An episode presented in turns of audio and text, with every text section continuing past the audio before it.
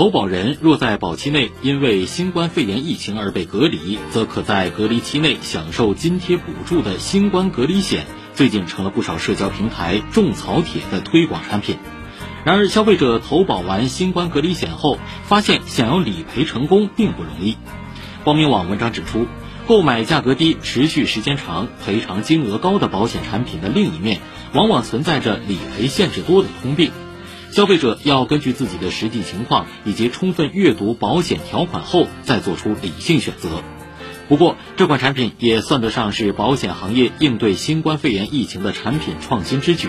对于新冠隔离险，不必一棍子打死，但也不能盲目种草。